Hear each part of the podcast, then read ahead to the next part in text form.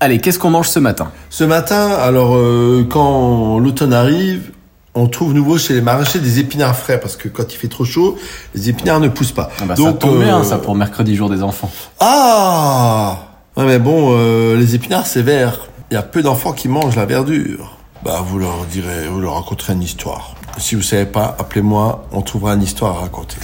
Autour des épinards. Alors, vous faites une tarte que vous foncez, vous cuisez la pâte complètement, comme d'habitude, hein, au four. N'oubliez pas de piquer votre pâte euh, brisée salée. Lorsqu'elle est cuite, vous mettez sur le fond une compotée d'oignons nouveaux. Vous mettez vos épinards que vous avez préalablement blanchis à l'eau, égoutter et poêlés au beurre ou tapissés. Vous y mettez quelques cubes de feta, vous garnissez bien et vous alternez avec quelques cuillères de crème fraîche parce que sinon ça risque d'être un peu sec. Là-dessus, un bon coup de moulin à poivre et du sel et vous y mettez quelques graines de cumin. Vous mettez ça au four 5 à 6 minutes le temps que ça soit tiède et c'est prêt. Vous mangez ça avec une petite salade ou tel quel. À demain. Salut.